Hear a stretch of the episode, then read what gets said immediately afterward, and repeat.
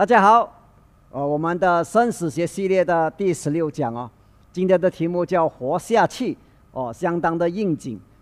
为什么呢？因为如果你有看马来西亚的新闻的话，你你都知道说，最近有人发起了举白旗的运动哈。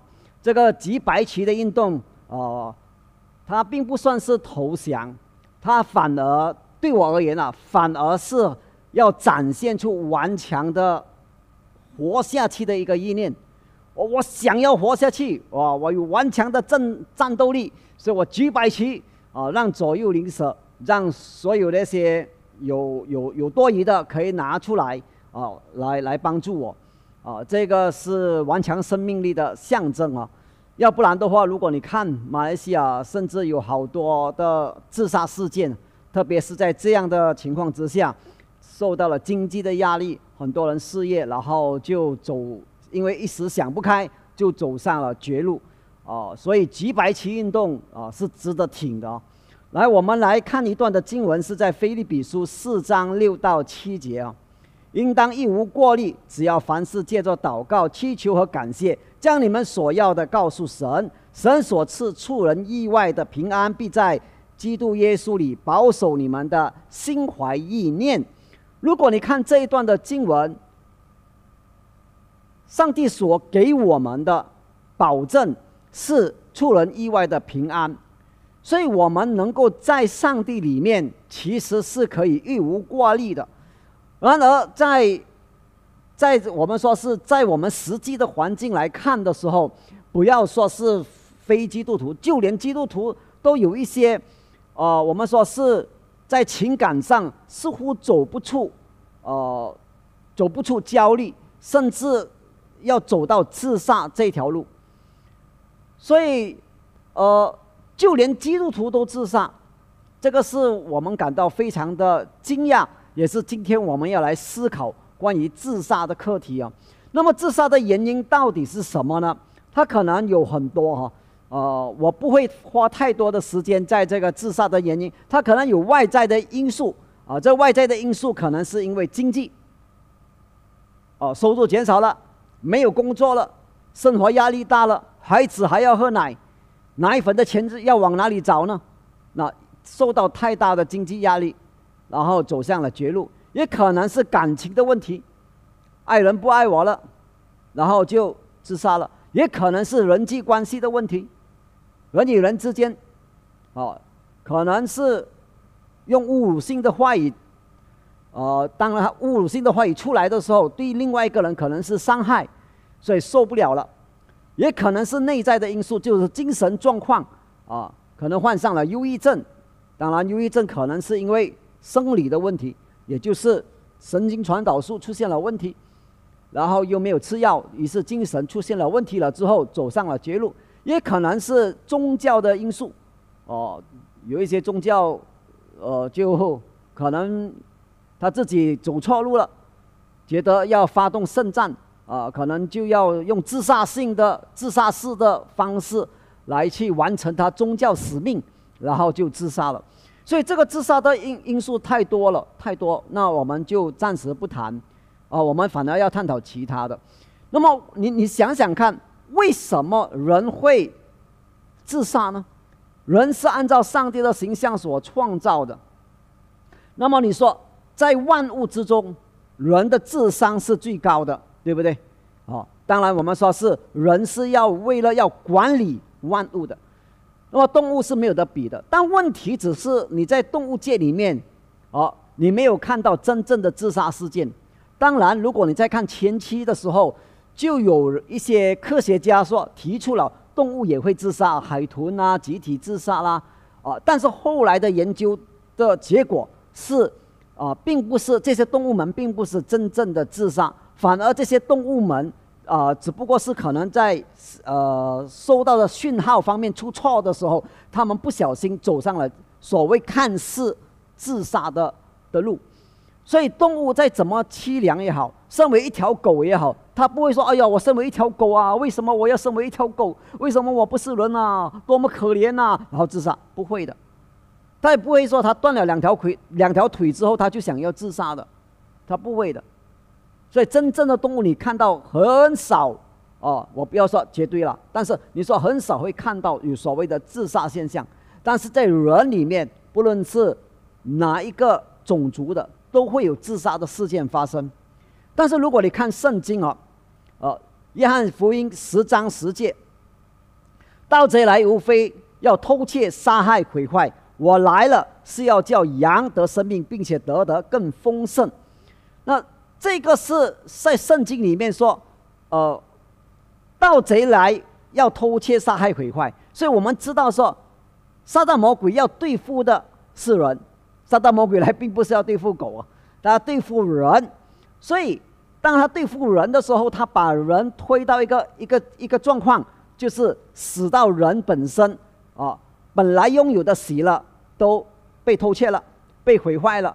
本来拥有的很美好的事件，他都可能越转向牛角尖的时候，他就越越想越糟糕了。所以盗贼来是要偷窃、杀害、毁坏，这个是我们熟悉的。但是我们如果真正信靠主耶稣基督的话，我们会得到丰盛的生命。所以盗贼来他是要破坏的。所以很多自杀的人，我们只能够说很多自杀的人，如果你看他的整个他为什么会自杀的时候。他不是说今天想要自杀就自杀的，他总是有一段的故事的，总是有一段的故事。我们来看圣经里面自杀的的一些人物啊。第一位是亚比米勒的自杀。所以按照这个四世纪九章五十三到五十四节，亚比米勒到了楼前攻打，挨进楼门，要用火焚烧。有一个妇人把一块磨石抛在亚比米勒的头上。打破了他的脑骨，他就急忙喊叫，拿他兵器的少年人对他说：“拨拔出你的刀来杀了我吧，免得人议论我说他为一个妇女所杀。”于是少年人把他刺透，他就死了。如果你看亚比米勒在这一段，亚比米勒相当残暴而杀人的，那么他现在他的自杀的真正的因素是为什么呢？他如果在战场上如果被刺死，他也就也也就罢了。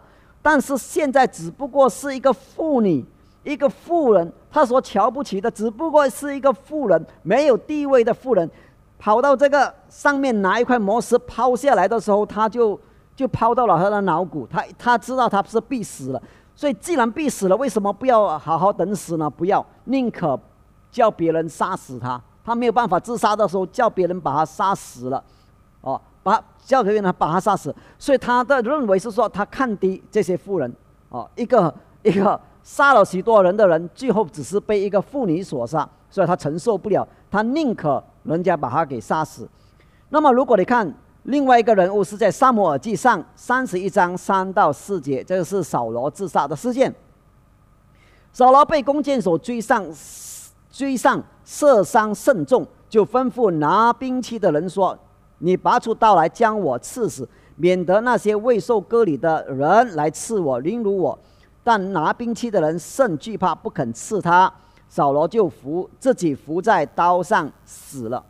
那如果你看保罗这一生之中啊，他甚至我们说是是，呃，把自己看得过于重的一个人。甚至当有人去赞美大卫的时候，说扫罗。啊，这个杀死千千，大卫杀死万万的时候，他他已经受不了了，他已经承受不了。所以像这样子的人，他不能够被凌辱的，他觉得他很重要的，所以他被射伤的时候，他宁可什么呢？他宁可死，宁可死。所以他伏在自己就伏在刀上死了。这个是圣经里面所讲的自杀事件。那另外一个自杀事件是我们熟悉的，是在马太福音二十七章。第三到第五节，啊，是讲到犹大的自杀。这时候卖耶稣的犹大看见耶稣已经定了罪，就后悔，把三十块钱拿回来给祭司长和长老说：“我们卖了无辜人之人的血是有罪了。”他们说：“那与我们有什么相干？你自己承担吧。”犹大就把那银钱丢在店里，出去吊死了。我们要注意的就是犹大这边，不是想到他悔改，然后要归向于神，不是。那么他他觉得说，哦，这个事情已经被公开出来了，耶稣被定了罪了之后，他觉得是什么呢？哦，这个相当羞辱了。身为一个学生，出卖自己的老师，所以他觉得他这样的罪，他他承担不了，这样的羞辱他承担不了啊。所以，呃，祭司长就说你自己承担吧。他觉得他受不了了，他宁可出去吊死了。所以这个是犹大的自杀，他承受不了。然后另外一个自杀人物啊，就是参孙，这个是四世纪十六章二十七到三十节。那我们要先先讲一下参孙的背景啊。参孙在四世纪里面是相当的呃出色啊，相当的引人注目的。因为为什么呢？因为相当的他的啊参孙的力气相当大，参孙的能力相当的强。那么像这样强而有力的一个人，到最后的时候，我们看他的下场是如何啊？甚至他被菲利斯人所抓住了啊，为了啊美色，为了美色啊，所以他就被抓住。那时房内充满男女，菲利斯人的众首领也都在那里。房的平顶上约有三千人观看参孙戏耍。参孙求告耶和华说：“主耶和华，求你眷顾我，神啊，求你赐我这一次的力量，使我在菲利斯人身上报那剜我双眼的仇。”参孙就抱住。托房的两根柱子，左手抱一根，右手抱一根，说：“我情愿与非利非利士人同死，就尽力屈身，防止倒塌，压住首领和房内的众人。这样参孙死死时所杀的人，比活着所杀的人还多。那么我们看到参孙这一生之中啊，啊，违背了许多的东西。”他知道他不应该吃去摸尸体的，但是他却去摸了；不应该喝酒的，但是他喝酒了；不应该做的事情，他都全全干了，啊 啊！甚至我们说是爱上了不应该爱的人，啊，爱上了大力拉，那么甚至啊被剪了这个头发，所以我们说一样又一样，一件又一件的，他并没有按照上帝所为他安排的路。那么到最后的时候，就这样的死了。当然，他死的时候，我们可以说算他算不算自杀，都可以去思考。为什么呢？因为他他这样的一个举动，就是要跟敌人一起死啊，跟敌人一起死。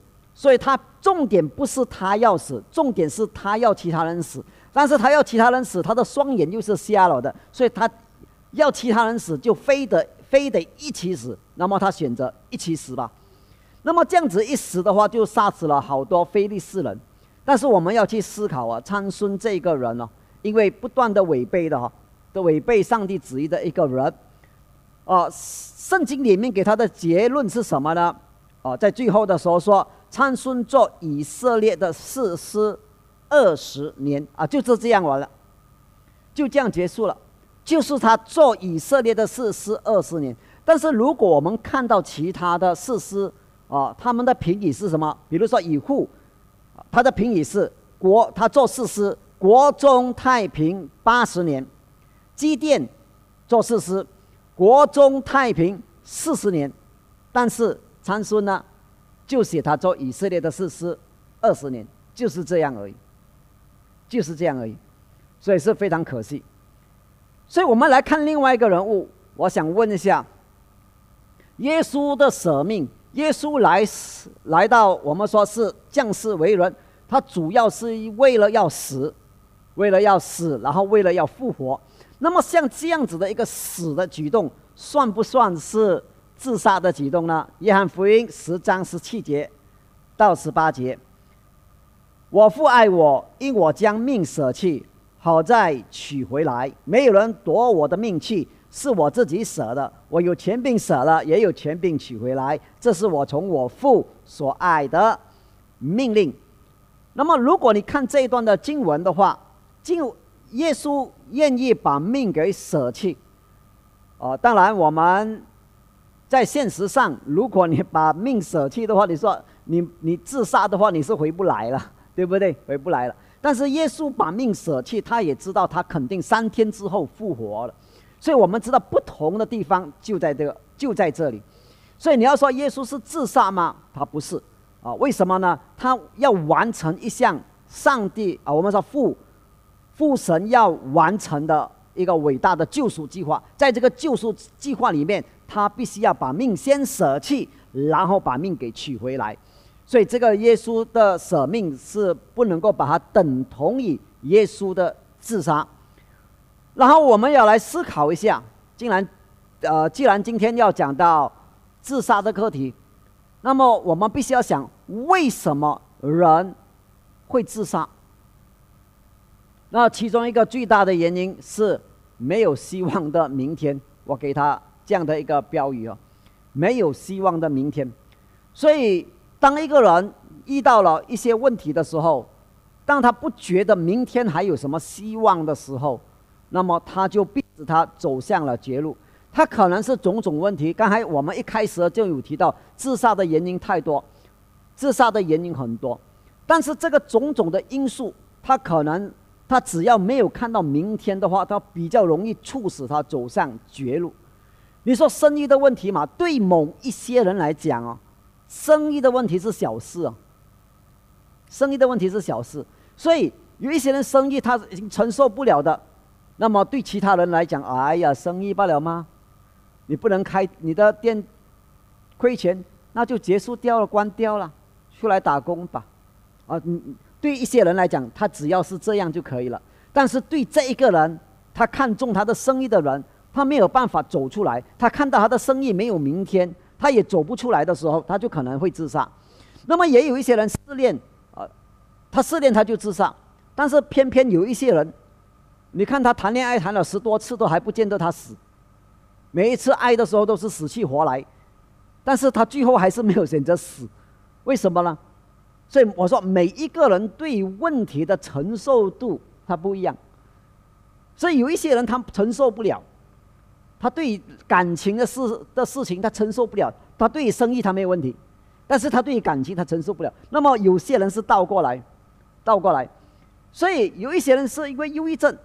然后他哇，他承受不了了，啊，他觉得种种的问题，他觉得来了，他觉得想不开，他他就是在那个在那个范围兜兜圈子，啊，那么对于没有忧郁症的人，如果我们要去看待的话，我们不会的话，我们就说，哎呀，忧郁症罢了吗？啊，那那你是不懂的忧郁症，那你说，哎呀，小小的事情你不要忧郁就可以了，很奇怪哦，你叫忧郁人、忧郁症的人、患忧郁症的人，你说，哎呀，你不要忧郁就可以了。就等于你跟睡啊失眠的人，你讲说，啊，你何必失眠呢？你倒下去睡就可以了吗？只要你睡就可以了。他就是睡不着啊。那你跟忧郁症的人讲说，你叫他不要忧郁，他就是自自然然的忧郁啊。所以要怎么样去脱离这个没有希望的明天呢？这个是我们要去思考。待会我们还要去思考说，怎么去帮助这一些人。那么我们在思考自杀的课题的时候，我们就要想到。生命有没有它的自主权呢？是不是上帝给了我们有生命的自主权？我们有有自由意志，我我们就可以用我们的自由意志来结束掉我们的生命呢？你说，哎呀，我们有自由意志吧？那自由意志可不可以用来结束掉自己的生命呢？那我们就要去思考了。还是你说上帝啊，你是给了我这个自由意志，但是主啊，我愿意把我的自由意志选择，我动用我的自由意志，我选择让你来帮我选择呢？明白这句话的意思吗？我用我的自由意志选择了让上帝来帮我做选择呢？所以如果是这样子的话，我们的生命又有不同的诠释方式了。然后还有一个课题，我们必须要去思考的。自杀者有没有救恩呢？一个自杀的人有没有救恩呢？所以有些人就想没有办法，他没有救恩，为什么呢？啊，原因是他违背了啊十诫里面的其中一诫，也就是不可杀人。你杀了人，你就没有的救恩了。你你本身就是人，你总不能说啊啊，今天我不是人了。我暂时变成一条狗，我先杀，杀这条狗不能。你是人，所以你就是，既然你是人的话，你自杀是不是等于你杀人呢？所以你杀人，是不是没有没有的没有的没有的救赎呢？是不是啊？那你说，哎呀，违背其他的还可以，犯奸淫的我们都知道，哈，犯奸淫的都是哇痛哭流泪悔改啊，就就就就好像是可以被接纳。那么为什么杀人不可以呢？但是如果你看新约耶稣对于不可杀人这个条例的诠释，耶稣是说，你恨一个人的时候，这个罪其实就等于杀一个人了。那么我们这边在座的有有几个是没有恨过人的？那你说你都恨过人吗？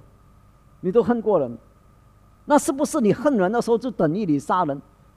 如果你要把这些条例搬出来，如果你要把立法搬出来的话，我告诉你，没有人可以得救，世上没有一个人可以守得住诫命，没有一个，连一个都没有。如果难的话，耶稣就不必来。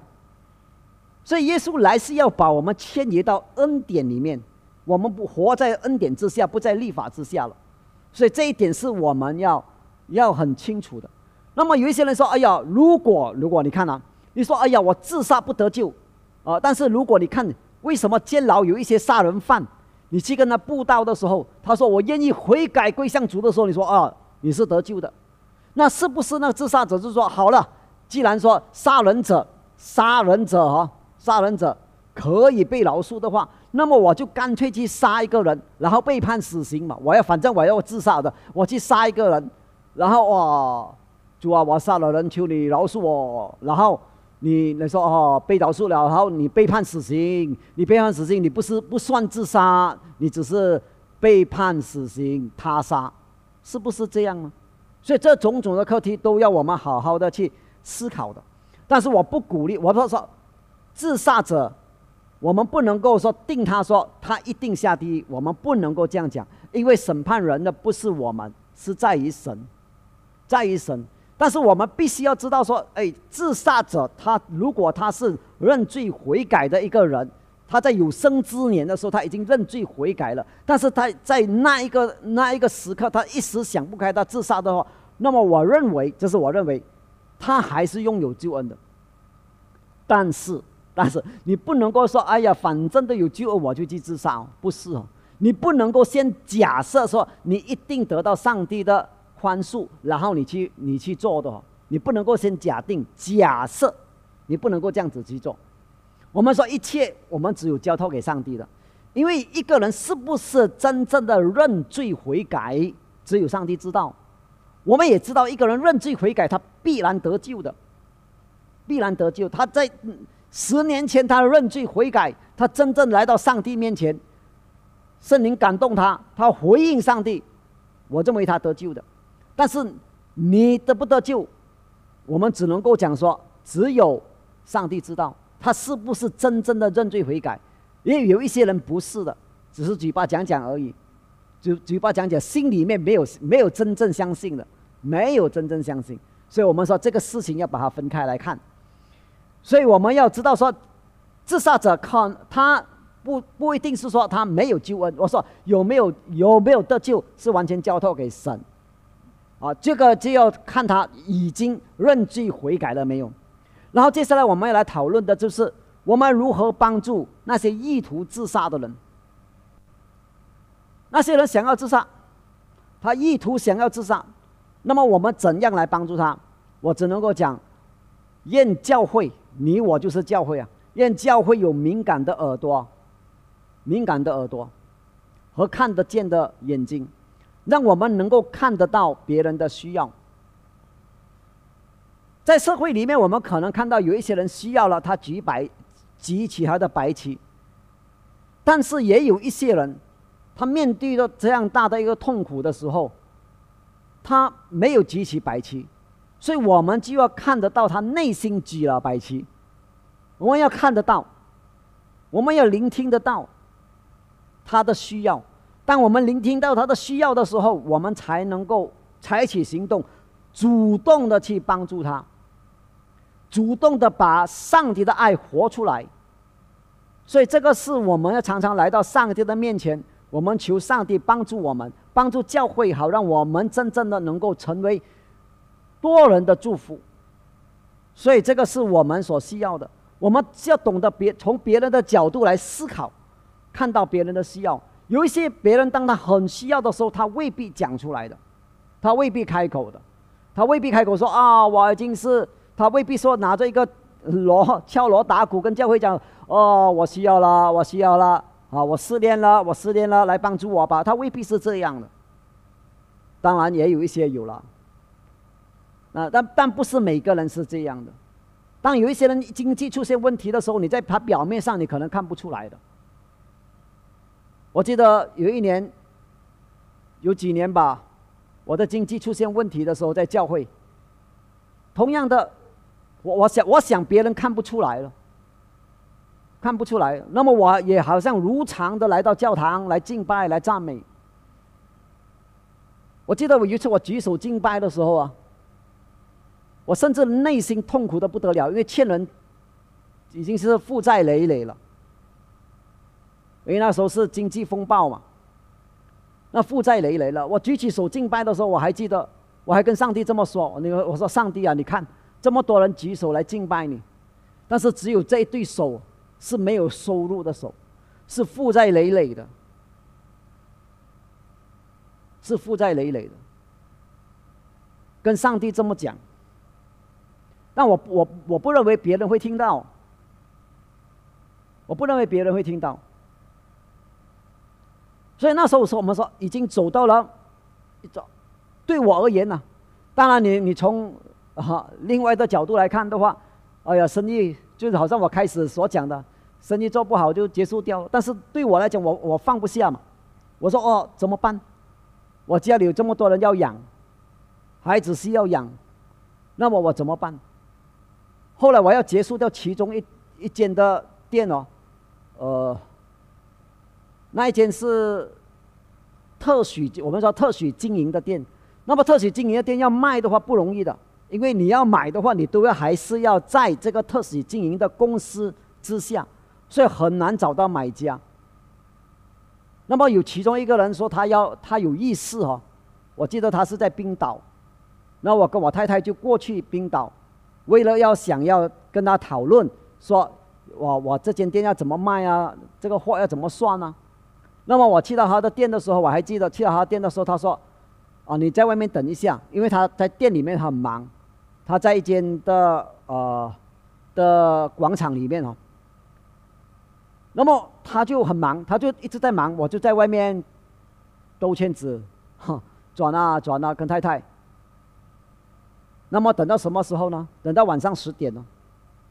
等到那一间的，我们说是呃购物广场。”结束营业的时间十点，他才走出来。他走出来的时候，我就跟他，我就上前去跟他，跟他，跟他打一个招呼，说：“哎，我们找一个地方，啊，来谈谈一下吧。”我没想到他竟然这，竟然这么样的跟我说，他说：“今天太累了，好不好？你明天才过来。”那我跟我太太只好找一个当地的廉价酒店，随便住了一晚。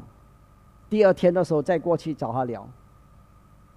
那在第二天再过去的时候，我没想到他一开店就这么多人找他。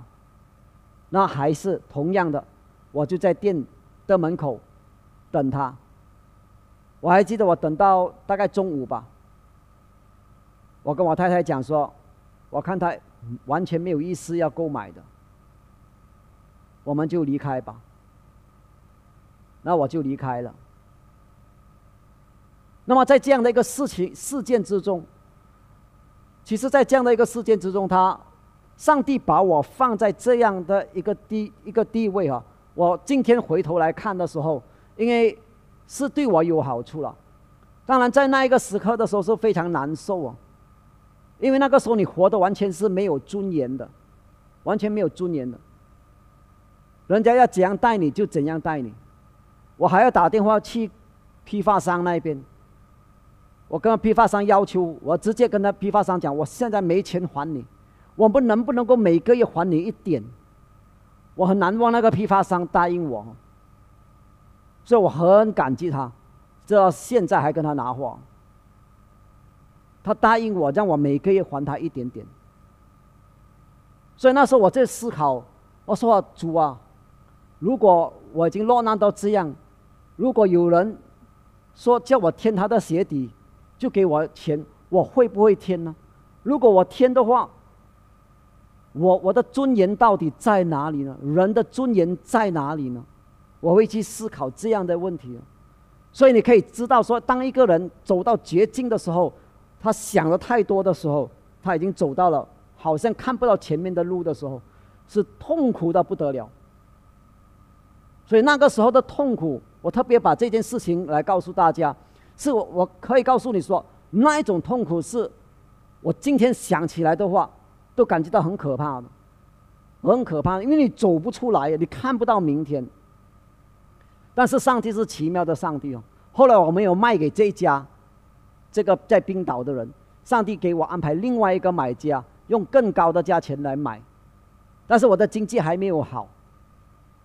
都还是让我反反复复的在晚上的时候，重重重复复的告诉自己说：不要为明天忧虑，因为明天自有明天的忧虑。一天的难处一天当就够了，睡觉吧，睡觉吧，睡不着，睡不着，没有办法。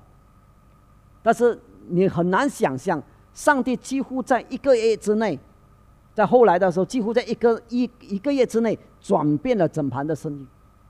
可能是上帝觉得这段时间磨练的时间、磨刀的时间够了，所以在一个月的时间，他转换，让我把我的其中的一间分店移到另外一个地方。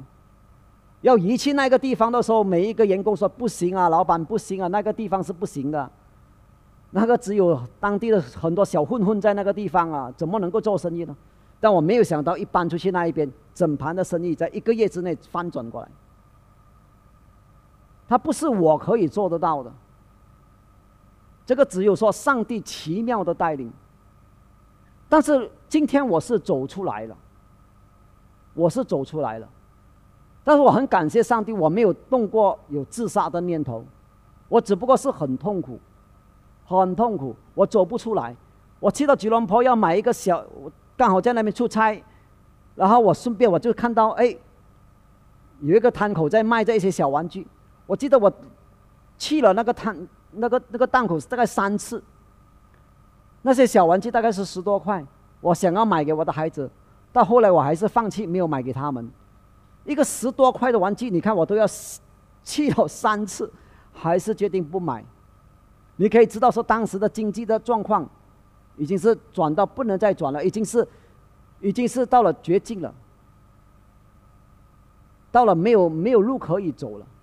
但是上帝却在我眼前将红海分开，我很可惜的一点，就是当时我没有让我的孩子们知道我所我所经历的状况，以致他们没有看到上帝怎么样在我在我我们的家我的家中把红海分开，他们没有机会看到，但是我看到，所以今天在线上的你，不论你的环境如何，你必须要相信说上帝。他有他最好的安排，所以你不至于走上绝路的。你在最痛苦的一个阶段，你都要相信说：“哎，我的生命，我把它交托给上帝了。既然我们的生命是给上帝保管，上帝自有上帝的方法。